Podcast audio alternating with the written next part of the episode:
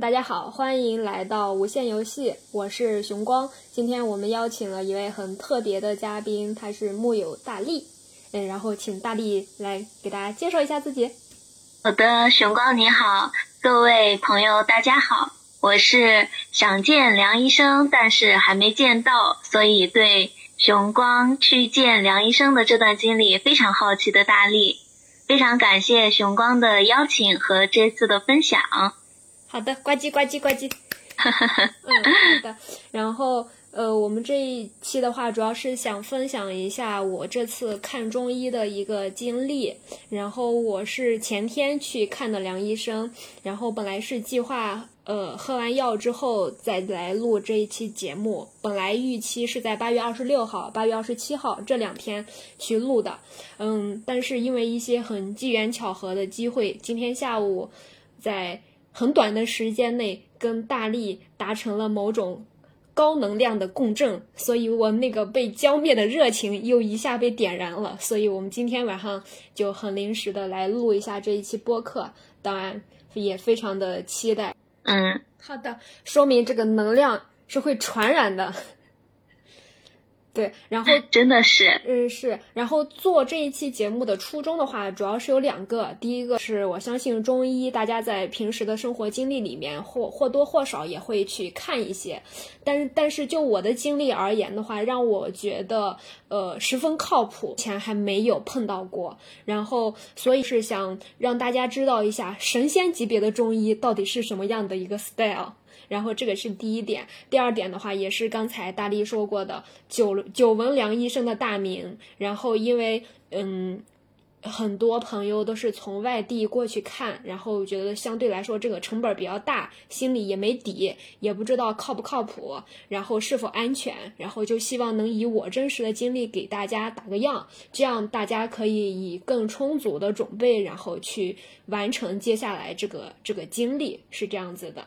然后我们今天的播客的话，主要是分为四部分，第一部分会给大家介绍一下梁医生，第二部分会介绍一下我看病的经历。第三部分是要给大家交代一下看病的注意事项，虽然点都很小，但我觉得都还挺重要的。然后第四点的话是想，呃，就这一次看中医的经历，然后有一些延伸的自己的浅浅的不成气候的思考，然后也可以跟大力来分享沟通一下。好的，非常期待。OK，第一部分先说是怎么知道梁医生的，然后是从思文的播客，呃，思文，因为我不确保是否每个人都会知道他，如果给他一个 title 的话，我觉得应该是脱口秀女王王思文。对，天我听思文他在他播客中说，呃，他可能会嗯在参加脱口秀的一些一些项目，嗯，哦，所以的话。嗯，他最为人熟知的确实是因为他的脱口秀，我们就呃就暂时的确实可以称她为脱口秀女王，这个称号肯定是当之无愧的。OK，对，OK。然后思文的播客，思文的播客是斯文败类，大家如果感兴趣的话也可以去搜。然后他是呃，我其实之前并没有关注他的播客，是因为嗯前一段时间在咱们那个木有。的群里面，大家疯狂的开始分享跟 share 跟安利这一期的播客，然后我才去听的。然后听完之后，就呃对梁医生是非常期待，觉得他是一个非常神秘的人物。就我记得我当时听他那个播客的时候，我。我感动到哭了。他在他的那个播 客里面分享他当时的经历，是说他因为肾炎，然后打了半年的抗生素，就感觉把整个人都已经打得很很迷糊了。但身边的人对他。看起来挺好的，你看起来没有什么问题，但是只有他自己知道自己其实很虚。然后他说是程璐给他介绍的梁医生，然后他作为一个唯物主义者，其实最开始是不太相信这一套的。但过了几天吧，自己也确实很难受，所以就抱着死马当活马医的心态去看了梁医生。结果梁医生把完他的脉，给他的第一句话就说：“说打了多久的抗生素？你知不知道你只剩下一口气了？”啊！我听到这句话的时候，一下就觉得特别的感动，就觉得当时是梁医生给到他特别大的那种共情，这个是让我印象最深刻的一个点。所以就，嗯，当然他在节目里面也有提到很多梁医生的其他的细节，但让我去回想的话，我会觉觉得这个点是，嗯，最打动我的那个点，会把我对梁医生的那个好感的那个阈值一下就给拉得特别高，是这样子的。是的，好的医生就真的会说出你的痛，不仅是说出你的痛点。而且是会感同身受的，所以是像有一句话，医生叫“偶尔治愈，常常是安慰”，就真的让人很感动。嗯，刚才熊光说的，嗯，斯文败类的那个播客，大家可以去找一下，那一期是七月十九日，叫做“不给我八字，怎么给你，怎么帮你看病啊？”聊聊老中医的玄学、哲学、养生学这一期。所以，我我也是对听了这期播客之后，对梁医生非常的好奇。一方面是看病，另一方面是他是稍微有一点玄学到是给人看八字这种。但是是，嗯，给大家也会产生一个疑惑，就是我只是通过线上网络的方式，甚至这个联系方式也只是网友的推荐，我一个人去看医生，这样靠不靠谱啊？呃，是会有这样的疑惑。熊光，你当时也会也会这样想吗？对我当时其实也挺忐忑的，因为是当时不是思文可以说加他的助手嘛。对。但是等我去加的时候，他的助手已经加不上了。然后当时我正好是在朋友圈里面捡了巨师傅的那个联联系方式，我联系了巨师傅，但是我还是不太清楚巨师傅这个人到底是不是真的。巨师傅这个人跟梁医生又是什么关系？是相当于我只是通过斯文这个相对来说靠谱的渠道了，知道了这个梁医生，但如何在我跟梁医生之间达成一个可靠、安全的一个过去的一个路径跟桥梁，我是完全没有自信的。的，刚才熊光提到的巨师傅，是我们只是通过斯文评斯文那期播客的评论。然后有一个友友，他公布了一个是呃所谓梁医生的专属司机巨师傅的联系方式，我们目前能够联联系到的就只有这一个，所以也有很多嗯朋友就非常的嗯，虽然有很多朋友在问这个联系方式再去要，但是我们会发现，就是当自己有的时候，嗯有了这个联系方式之后，就会。特别担心这个安全问题，尤其是听四文播客，包括小宇宙的，呃，很多的线上的朋友，大部分都是女生。我们都在想，嗯嗯，梁医生他说他已经不在深圳医院里面问诊了，回到了宝鸡，陕西宝鸡岐山的农村老家。我一个女孩子，我要去一个陕西的一个陌生的地方，还是一个嗯完全不认识的农村的地方。嗯，人都人都不认识一个，这样会不会有安全的问题？所以是当时我们知道熊光有朋友和他陪他一起去，就觉得 还是安心了很多。嗯，在我给大家揭秘秘呃梁医生之前，先给大家答疑解惑一下巨师傅这个人的来历。因为我觉得他也是对对对，因为因为他他也是挺关键一环的人物。巨师傅的话，他其实我之前以为他是梁医生的呃家人，这个是我之前的一个猜想。对，但是我去了之后，我发现，嗯呃，我发现巨师傅他的真实身份其实是呃岐山当地的一个出租车司机，然后。嗯哦，对，是的，嗯，先先说一下他们的位置。是，呃，梁医生现在目前是在陕西省宝鸡市岐山县，然后是在一个村子里面，然后那个村子的话，因为不是在岐山县的县城，在岐山县的县城可能还之外的可能有个五六公里，所以可能距离的话会。也比较远一些，然后巨师傅的话，因为去找梁医生看病的人特别的多，然后所以呃，因为你下了高铁站，呃，下了高铁站离巨师傅的家都还有三十公里，然后因为那个村子的话也比较偏，如果你要打车，可能你第一次去的话也不太好找，就相当于，呃，梁医生虽然名气大，但是他没有一个助手来来做这个中间的一个交接的，来连接沟通的这样一个事情。我感觉巨巨师傅是承担了部分的工作，然后他也，呃，嗯，所以说在在这种交通不便的情况下，有一个可靠的，呃。跟梁医生很熟的医生能带大家去的话，也是一个是一个很很靠谱，一个比较安全，你也不用担心被其他出租车司机宰客呀，或者是什么的，或者绕路呀什么的。嗯，是的，所以说巨师傅还是很靠谱的。然后他也确实，对，他也确实是梁医生的呃专属司机，因为梁医生现在是。呃，一个人居住的，然后他有时候可能要去城里买一些菜呀什么的，然后他有时候可能还会去周边的县玩呀什么的，然后就会有他的专职司机，我们的巨师傅整天拉着他跑来跑跑 去，所以说他是专属司机。哦，原来是这样。嗯，那那我就很好奇，巨师傅可以是负责把我把人从高铁站接到。梁医生的家里，然后再再把我们送到高铁站吗？就他可以负责往返。呃，他可以承接你去看梁医生以及路上产生的所有的交通问题。现在我们的大男主 梁医生该出场了。对，好，现在季师傅已经把我们带到了梁医生的家里，现在就来了重头戏。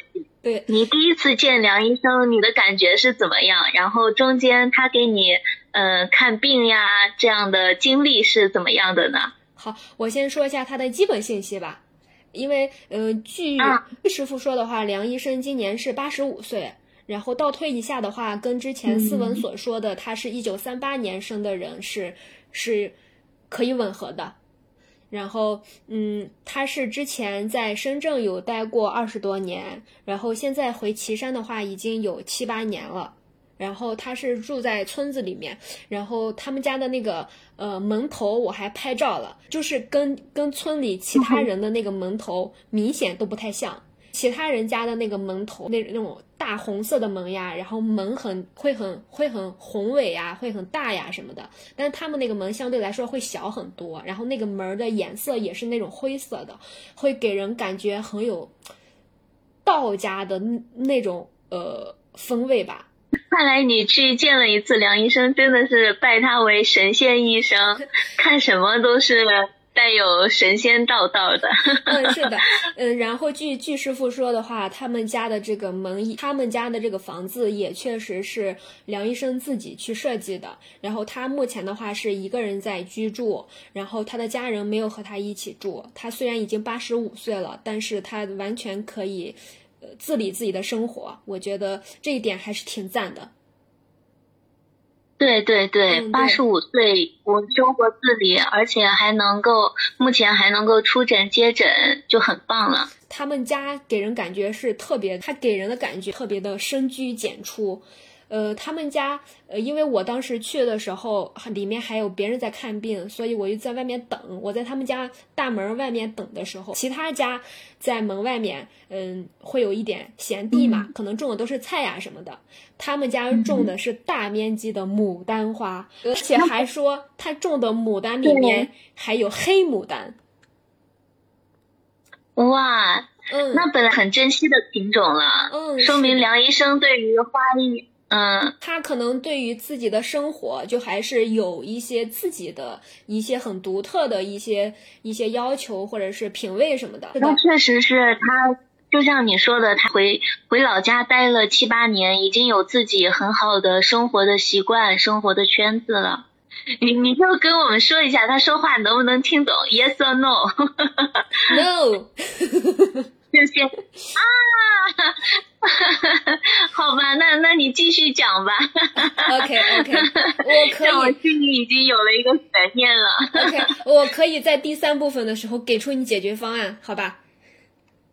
好的，嗯，我相信你。嗯，那你继续讲吧。好，Don't worry。好，来到了我们继续要看看病的经历。嗯，好的。嗯，在看病的经历之前，还要补充一下，梁医生说他从医的学派是大阴阳派。但说说是难度等级最高的一个门派，但是我下来查了一下中医的八大门派里面并没有这个门派，所以听的呃听我们播客的听友里面如果有了解这个门派的话，也欢迎在留言区给我科普一下。OK，那我们就进行第二部分看病的经历，然后看病的经历的话，他是呃会先上来之后，他会先让你写你的八字。然后这个八字的话，大家记得一定要要写要写阴历，不要写阳历，因为我最开始写阳历，而且你写你阴历的时候，你不要写阿拉伯数字，不然他会骂你很业余。嗯，是的。应该不用写繁体吧，只用写那个大写的汉语汉字就行。因为你这个的话会决定你看八字的结果嘛，所以这个你一定要确保你给他提供的东西是准确的。然后他一般只会问你的地域，你从哪儿来的。其次他会问你是干什么工作的，其他你的个人信息他啥都不问。所以这个的话，如果有有朋友不是很了解自己出生的时间的话，还是要再去问一下。哦，对，去之前一定要把这个搞清楚。对地域的话，我想问的是，你的户，它的地域指的是户籍呢，还是你的常常常住的居住地呢？我觉得一般的话，你说你的故乡就可以了。在我的理解来看，他问你是从哪儿来的，只是他可能一个跟对跟一个打招呼的话一样，就是可能我们现在打招呼的方式，问你的 MBTI 类型是什么，你的星座是什么，那可能在他的那个语言体体系里面问一下你是哪儿的人，他对你的坐标有一个大致的一个定位，这个我觉得不构成看诊的结论的某一部分，这个不是他看诊的依据。然后他当时，呃，看了我的呃八字之后，他直接给我说：“呀，你生的这个年月是个美女相呀，你以后不能化妆，化妆就变成丑八怪了。” 对，完全能想象他说的时候的语气。对，大家对于这个看病一定要有预期。之前思文也说了，他是一个很毒舌、很直接的人。他他在毒舌之外，他还特别的幽默。你觉得他很爱开玩笑，所以他即使在 diss 你，或者是或或者是揭你某些八字方面的短板，但是你完全不会呃排斥，或者是对他有情绪什么的。哦，我还问他，我就说我这个美女相你是咋看出来的？他直接给我说，我一下就觉得又被深深的共情了。对，好吧，对对，让我有点期待。对，因为我我们去评价一个人是否好看，可能是看他是否符合当下大家对于审美的趋势，是他是否符合这个点。但是我觉得他看你长得美不美的话，他可能看的是你的五官。你下一期当你吃完药之后，然后再来给的反馈，然后我也一方面期待，一方面也是会呃再再去看一看我之后的安排，看是否去见梁医生，效果也是怎么样。哦，可以，可以。这是。呃，下一期的话就是在八月底了。我的药的话，预计是八月二十一号喝完。然后，如果我要再去看的话，我要再出的话，就是八月底。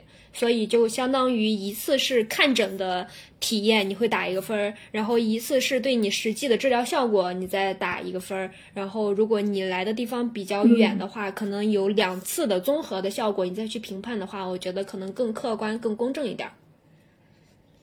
嗯嗯，对，这样的话让我们一方面是认识到一个神仙的老中医，另一方面也带着我们自己，相当于也不是说批判性的一个审审视吧，还是要有一点常识，根据自己的嗯真实的想法，然后呃诚实的去看待去问看待这个问诊的这件事情。嗯，对的。还有我就很好奇，然后呢，他还说什么了呢？然后接下来一点是，他说，他说我上不了本科，说我最多只能上专科。我感觉这个就是跟思文聊的那个人很像，就是他说那个人说你没有文采，不要学习了，浪费时间了。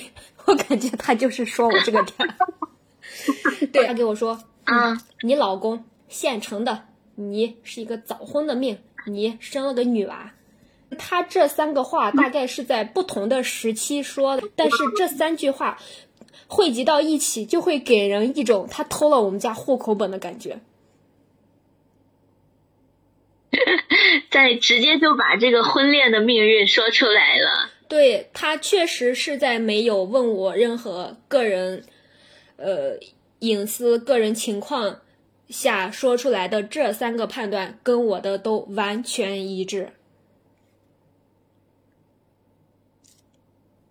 那这个确实也太神了，嗯嗯，对，反正关于八字的部分的话，我相信就是大家去看的时候都会听到属于自己那一部分的豺狼虎豹之言，所以大家就做好被 做好被冲击的准备就好了。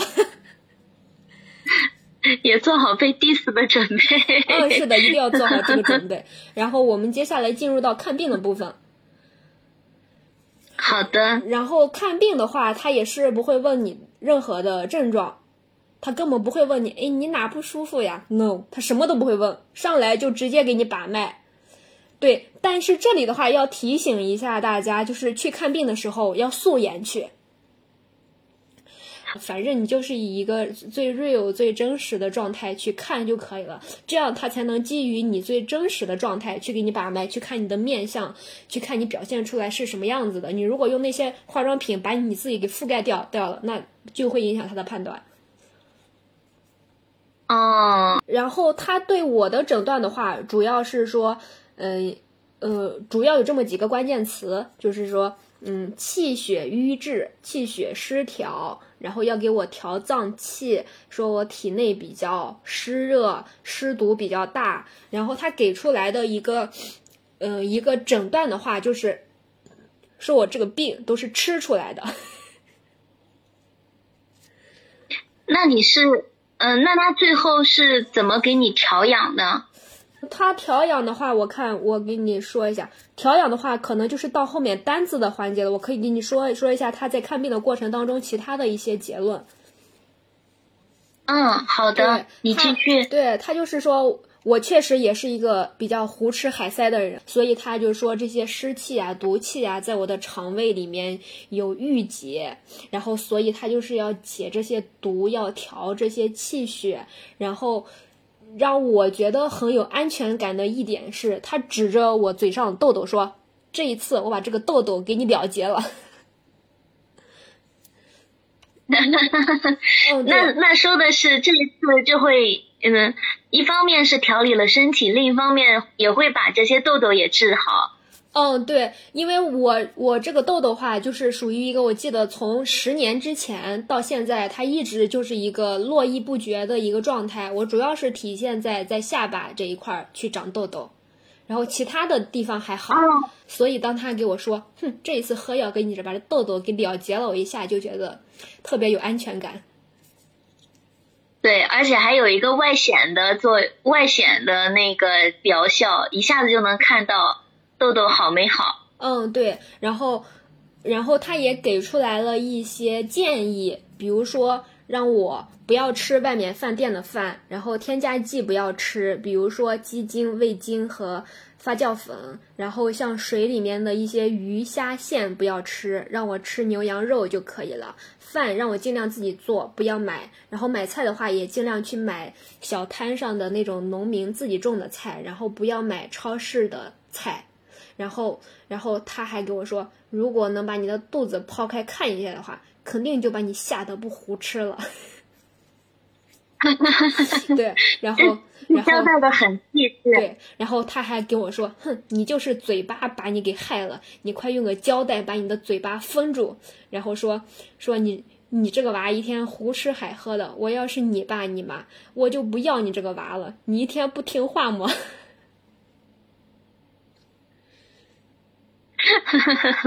对，就是他整个发言都是特别的可爱的那一种。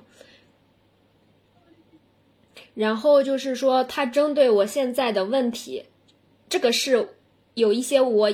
已知的问题，痘痘呀，或是海塞呀，或者是月月经方面的问题，这个是我已知的。但是他说了一个未知的问题，我目前对于这个是存疑的。他说我目前胆囊有问题，未来会是我人生当中的一个大问题。如果一旦爆发了，就要摘除。说到时候把你推上手术台了，你就只能任人宰割了。人家说两刀子就是两刀子，人家说是三刀子是就是三刀子。但是我今天就把这个病一次给你了了结了。说你回去喝这个药的时候，如果你没有什么感觉，没问题，你就继续喝就可以了。这个我觉得算是一个胃病，未知的未，一个未。胃病的一个提前的一个诊断，所以我觉得如果他的功力没有到达某一部分的话，他应该是不敢给你下这么果敢的一个论断的。嗯，是的，嗯嗯，对，这个是整个关于我我看病的一个一个情况。你对于这部分有疑问吗？嗯，因为在那个评论区他公布的联系方式下面，就是说了。嗯，梁医生他只开方子，他是给你开了多少个方子？呃，那个评论区是说他一般会开三到五个方子，然后他当时是给我开了两，不对，他当时是给我开了五个方子，但他说，我问他以后还要不要复诊，他就给我说，虽然你是个美女，但我以但我以后也不想看你了，这一次我把你这病都给解了，以后不要再来了。哈哈哈哈你能听懂说是什么吗？这个，我我能听懂。嗯，对 对。而且你说的好逗，对，特别有它的风采。嗯，对。所以就是那你那个五个方子是要呃按按顺序吃吗？每他会给你交代每一个方子吃多久？哦，对，它每一个方子里面会有，你必须严格的按照它这个一二三四五的顺序来吃，然后它每一个方子都对的是你某一方面的一个症状，然后根据你这个症状的深浅情况，它会有不同的份数，就比如说轻的话就是两副，然后重的话就是五副，是这个样子的，然后你就按照它这个顺序去喝就可以了。哦，他都会给你交代清楚哈。哦，对，包括煎药啊什么的，他都会给你交代清楚。那像我们这种比较远的外地的，可以拿着方子，就是自己尽量去找抓吗？找找药房去抓。你这样，那个梁医生也不会生气，或者是觉得 我们不诚心吧？哦，没有，我觉得就是这两个之间没有必然的关系，就是说你把方子开完你就 free 了。嗯。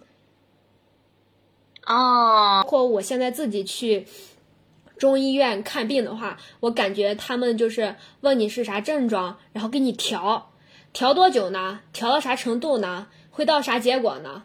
他们也不给你，他们也给你说不出来个所以然来。但是，嗯但是梁医生就会很明确的跟你说，这一次我我把你这一一一二二二三三三就全给你了结，以后不用来了，就是这种的。刚才你说到。嗯，刚才你说到就是复诊的问题，一般一般的话，梁医生是会尽量让人一次就呃就解决这个问题。嗯，有一些像思文那种肾盂肾炎呐比较严重的病的话，会嗯在复诊着，然后多次去看。哦，对，尽量都是都是一次把问问题给你就了结了。当然，也根据巨师傅说的话，也会有有的外地的老板。一个季度呀，或者是几个月呀，去找梁医生看一下，就是可能基于自己老板的这个属性，平时的生活作息确实不太健康，但也是因为要要生活没有办法，所以可能就是会隔一段时间去找梁医生开方子，就是调理一下身体。那你当时那天去看的时候人多不多呀？你排队的情况？呃，我当时是早上十点多到的，当时是有两个人在看病，然后两个人看完之后，我们两个看，等我们两个人看完就中午了，给我们两个看病一共花了一个小时，所以他基本上看病的话，一个人我觉得会花半个多小时，是这样子的。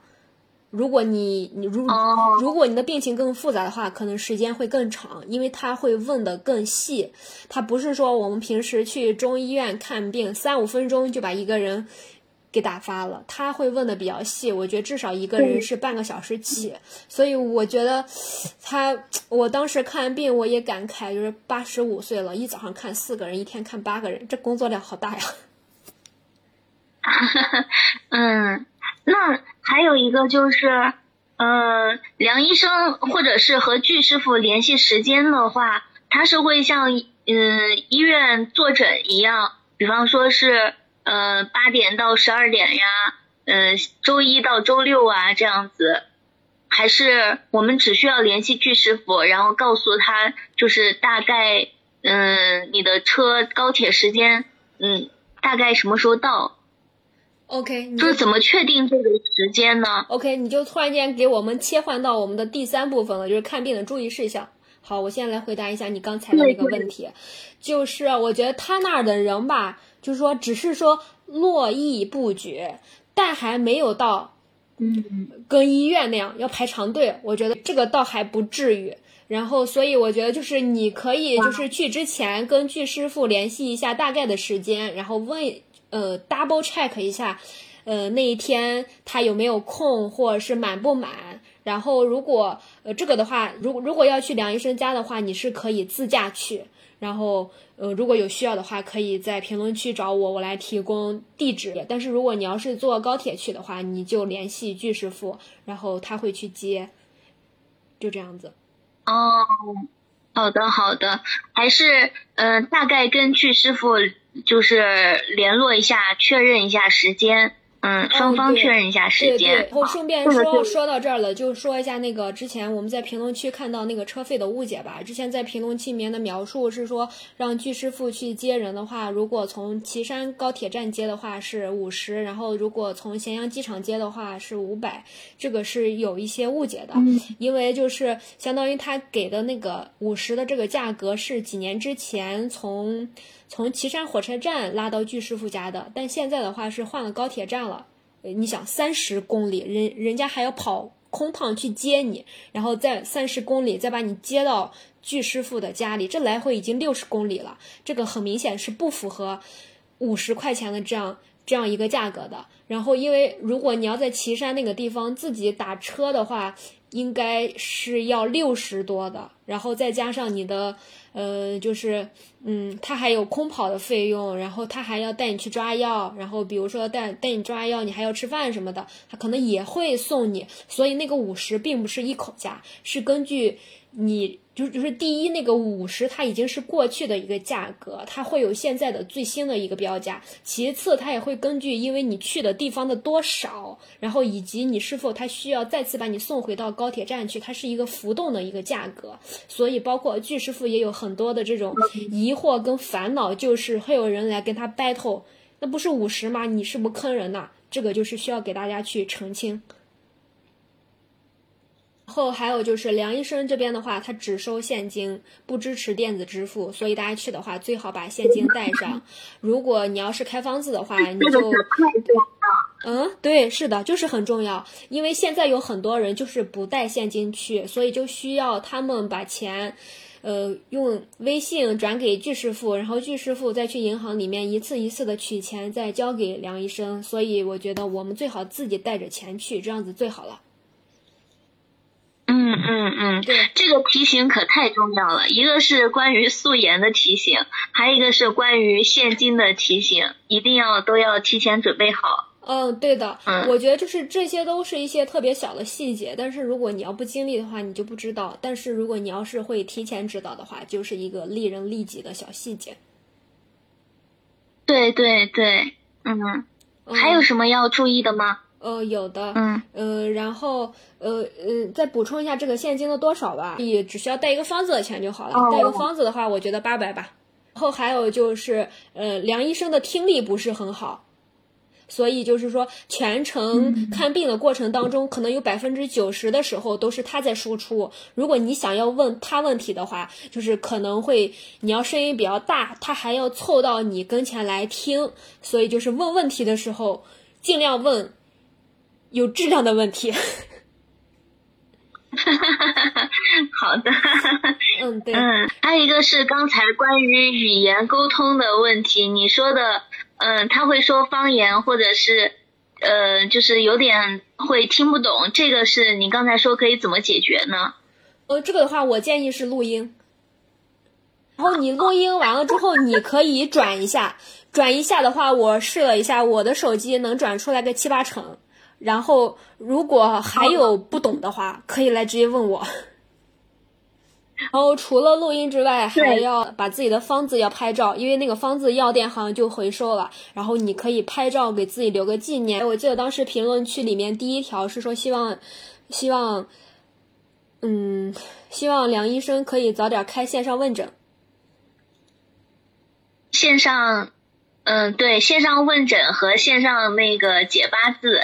哦，对，这个的话，我我觉得，呃，说的果断一点，就是没有可能，所以可以放弃这个幻想了。对，所以趁着就是，呃，有机会的话，还是早点去一去看一看。哦，对，然后之所以下这个论断的话，第一是因为，嗯。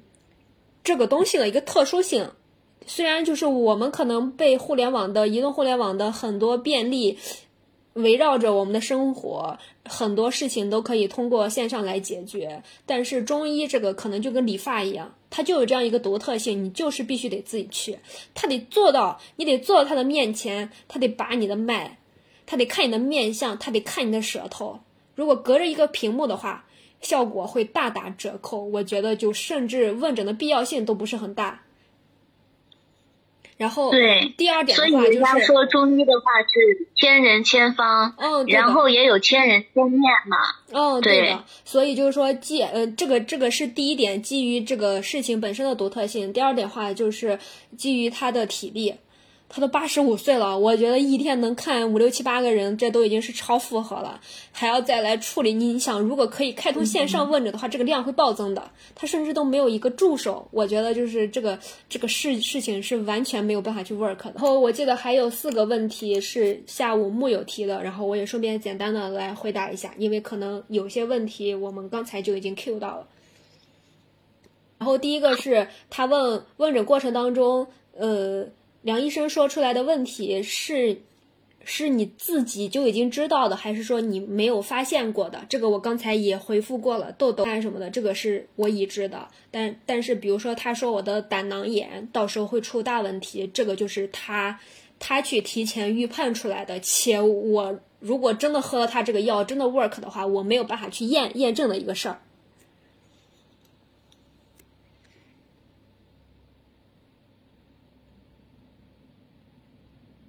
哎，第二个问题，他就是说问人多不多？嗯，就是我刚才所说的人并没有络绎不绝，但陆陆续续的都有，也不会跟大医院那样排队很夸张。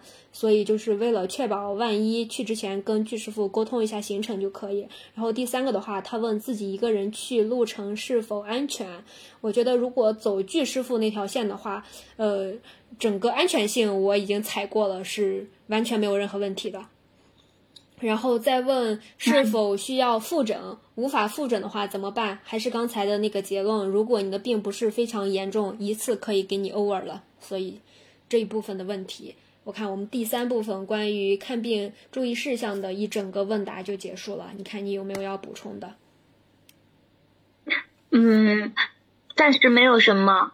嗯，我们可以接下来。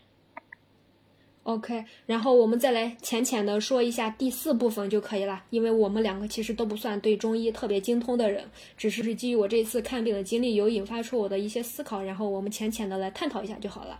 然后第一个就是我体会比较大的，就是说之前的医生是怎么看的，然后梁医生是怎么看的，就是梁医生他在看病的过程当中，他会给你一种极大的确定性和安全感。然后这个我记得也是思文之前在播客里面说的，就是说梁医生在过了五十多岁之后，他突然间就觉得他看病敢非常果敢的去下结论。他可能觉得自己之前好像都不太敢，但是从五十多岁之后突然间就很敢了。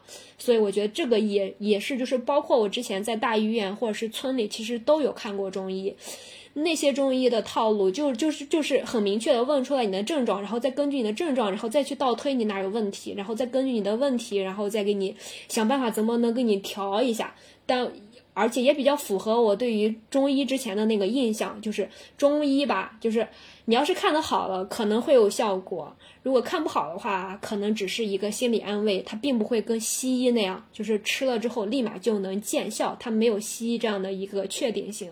然后，所以我感觉就是我那天看梁医生的那个过程当中，给我特别大的一个一个一个那种感受，就是说以前的中医看病的时候，给我感觉就是他他就他是那种调呢，就是他是在调试一个机器。他看着这个机器，想一下有啥问题，好，我把这个参数给你调一下，然后再运行一下，看一下效果，然后你下次再来复诊，然后我再来给你调试一下其他的参数，然后再来给你看一下效果，然后等看个五六七八次之后，看你综合呈现出来这个效果，你是否满意？如果你满意了，你就不用再来了。然后如果你不满意，你再来，我再给你调。他没有办法给你一个很准确的预期，说你这个病，哎，咱要调多长时间能达到怎样的一个效果？这个是他没有办法给出来的。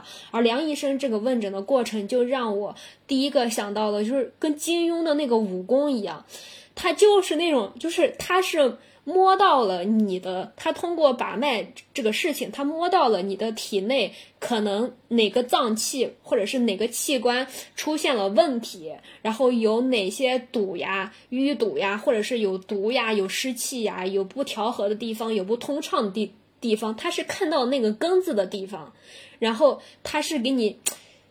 就相当于就是他给你那个体内的某一个地方的毒给了他一剂解药一样，就是这个也是他对对，就是感觉就是他是说他要有非常自信的功底来确保他下药是很准的，也是很狠的，才能够达到用一个解药去彻底的把这个毒解了的过程。这个是我。之前和这一次看病感受最深刻的一个点，嗯，就像你说的，然后梁医生他像一个，他给你一把脉，他就像一个扫描仪一样，然后把你肌把你身体里面哪里的病痛、哪里的问题都给你阐述出来。嗯，是的。然后这个是第一部分，就是我想对比一下之前的中医和这一次梁医生看病给我的一个感受的差异。第二部分的话是想说一下中西医的一个差异。我觉得这个例子的话可以用一下之前斯文的举的例，他就是说，嗯，就像你的游泳池里面水臭了，上面都出苍蝇了，都吃都出了虫子了。然后如果是西医的话。啪啪啪，就一顿药给你喷下去，然后你看，你可以肉眼看到的这些虫子都被喷死了。但是，这个嗯，漂在水上的这些尸体呢，嗯，它也不管。然后你这个以后你这个水再臭了，然后你再来喷就就完事儿了。但是蜥蜴的话。他可能是说，当他看到你这一堆水上的虫子的时候，他就会想，诶，这虫子从哪儿来的？他就会寻根，一直去给你找这个问题。找着找着，可能是发发现，哦，这个水池子原来进水的地方堵啦，哦，它不通畅啦，所以我要把这个东西给你疏通了。它是，我我觉得就跟我们之前的一个呃。印象是一样的，就是西医治的是乙病，然后中医治的是胃病。虽然我没有办法从另外一个平行时空里面来验证它对于我未来要发生一个大型的胆囊炎的这个病有一个验证，但是从目前它的这个判断上来说，它确实根据我。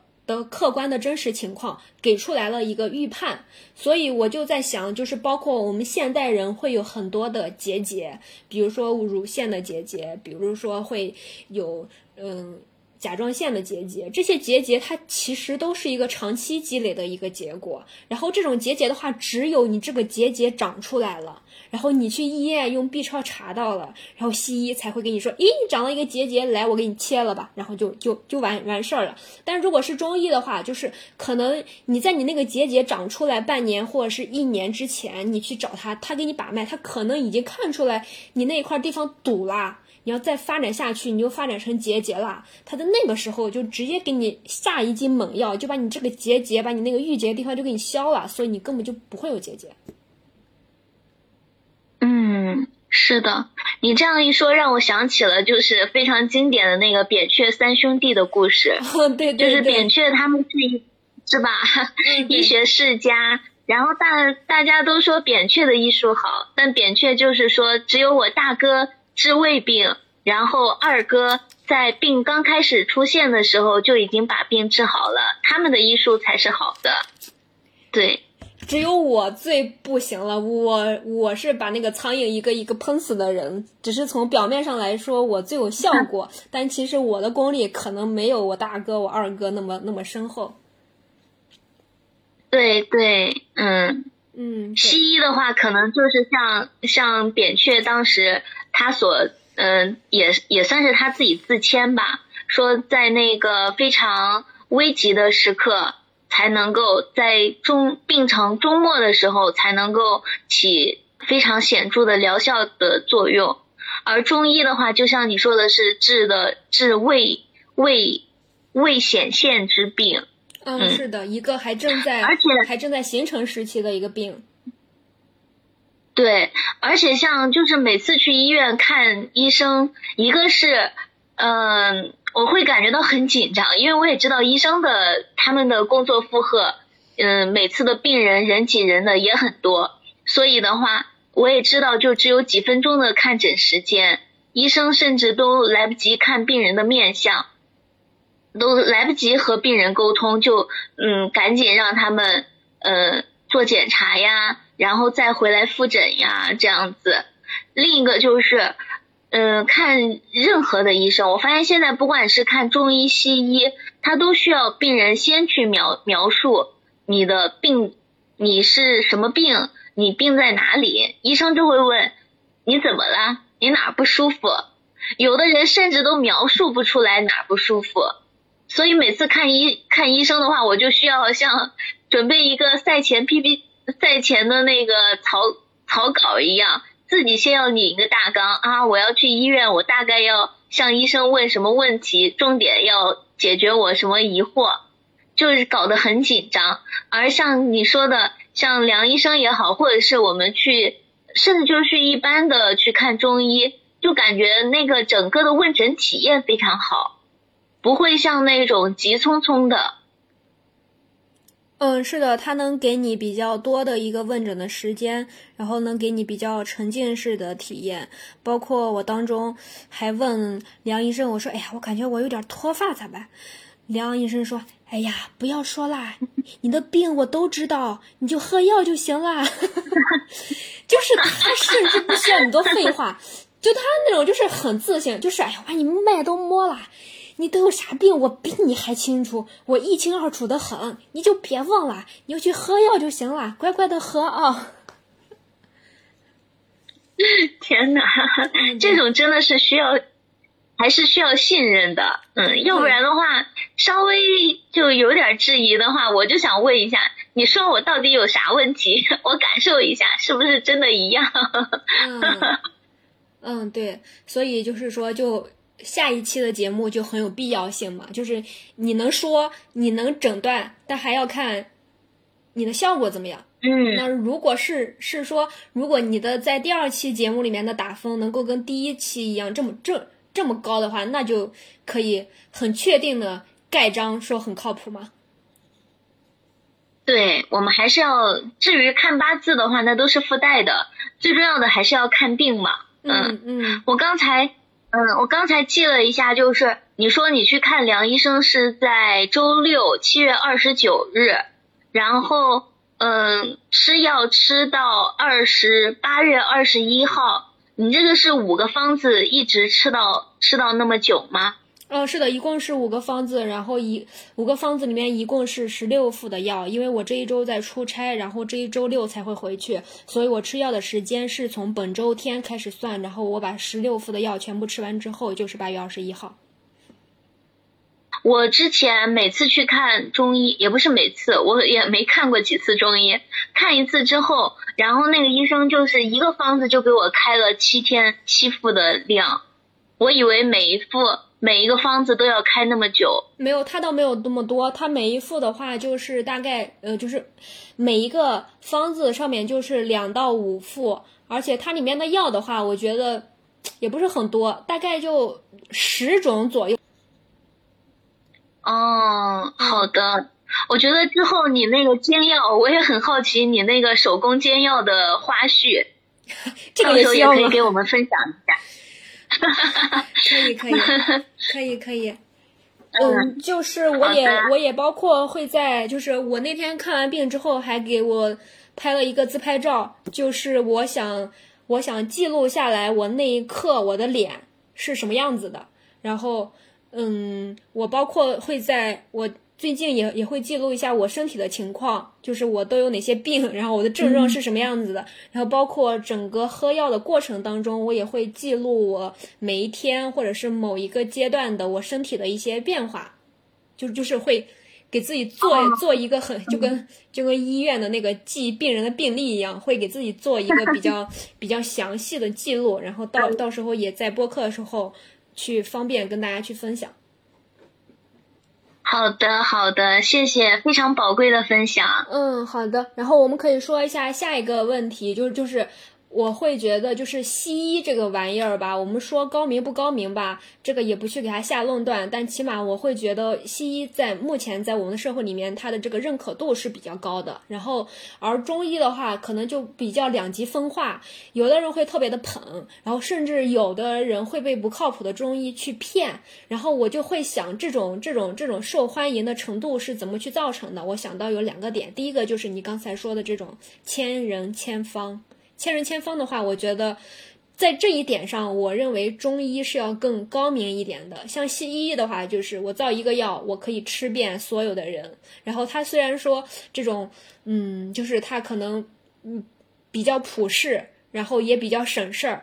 但是我认为，就是每个人的同一种病，它可能会根据你的生活环境啊、你的作息啊、你的习惯呀、你的脾气啊，你就是跟你的各种因素都有关系。然后我会觉得西医的这种一个药吃很多人，这个就是太太泛了。反而是我觉得中医的这个，它根据你所生活的地方呀，然后根据你个人的一些很具体的情况，会给你开方子啊，给建议什么的。我觉得这种这种很明显就是定制化更高嘛，然后针对性也更强嘛。所以我觉得我个人会比较倾向于这种方式。然后第二点就是，我认为它不流行的话，就是因为它的各种东西它不能够去量化。就是比如说我们平时吃汉堡呀什么的，哦，你就两片面包，中间一片火腿，一片生菜，它都是很明确有一个有一个非常详细可量化的去操作的一个标准，所以肯德基会开的分店特别的多。但是我觉得，当我们去国外的时候，除了能吃的海底捞之外，吃不到什么很有名的这种中国菜。你不可能在其他的国外吃到什么啊，北京烤鸭呀、肉夹馍啊什么的，因为这玩意儿连跨个省传播起来，就是你哪怕在北京吃到的肉夹馍、擀面皮儿，可能都不正宗了，你更不要说跨个国了，做出来的东西完全就走样了。所以我觉得就是基于这两点，可能就是就是中医现在没有西医这么流行，因为。虽然肯德基在全球开的分店更多，但是我们还是很明确的知道，那中餐就是比肯德基好吃啊。然后我要说的就是这一点。的两种，他们是也不是说并行，但两种肯定是、嗯、相互结合，有点，对对对，但是。嗯，就像思文说的，中医它的难难就难在它的独特性，它的千人千面，而且它的门槛是很高的。这一点，嗯，它的独特性也不代表，虽然代表它很难，但正是代表着，呃，它是需要有一定的价值，需要被学习和和传承下去的。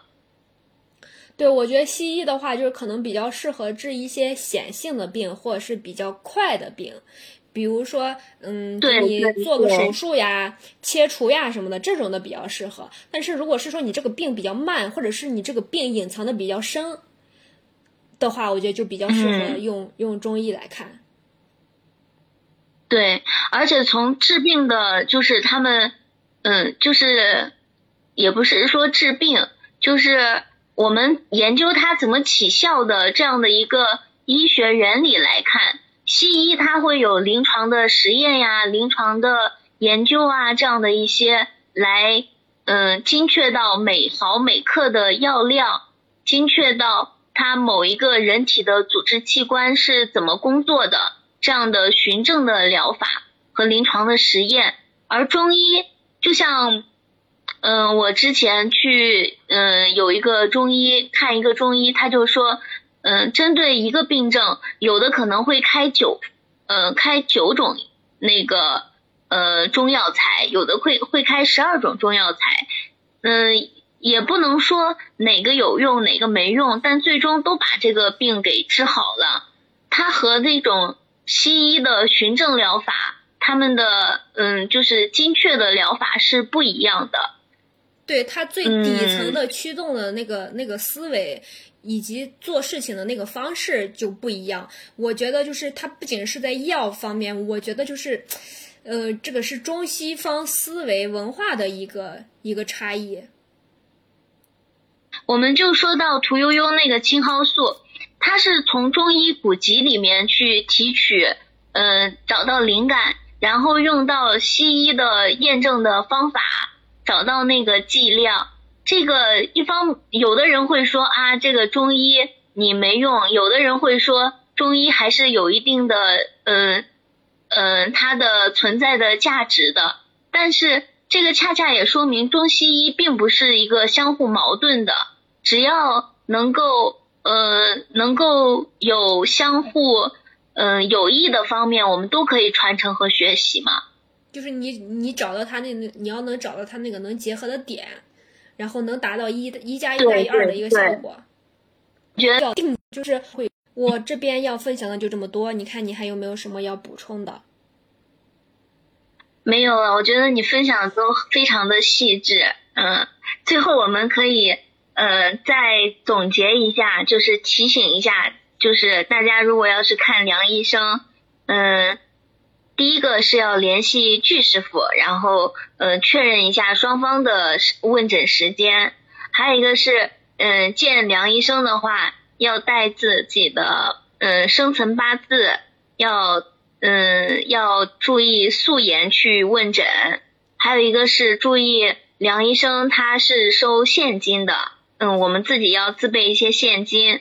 然后还有就是，嗯，他说的方言如果听不懂的话。还是要录音，之后的话可以方便转文字。嗯，这是我就是记得有一些小小的提示。你看，你还有补充的吗？没有了，我觉得你已经总结的非常到位了。你是一个非常好的课代表，课还没有下课呢，你已经把要点总结好了。好的，好的，那我们就可以浅浅的期待一下我下一次喝完药的一个效果吧。好，期待期待，嗯，好的，也让我，嗯，嗯，也让我下次去有机会见梁医生做一个心理的预期，嗯，好，好的，那我们今天就先录到这儿吧。好的，谢谢熊光。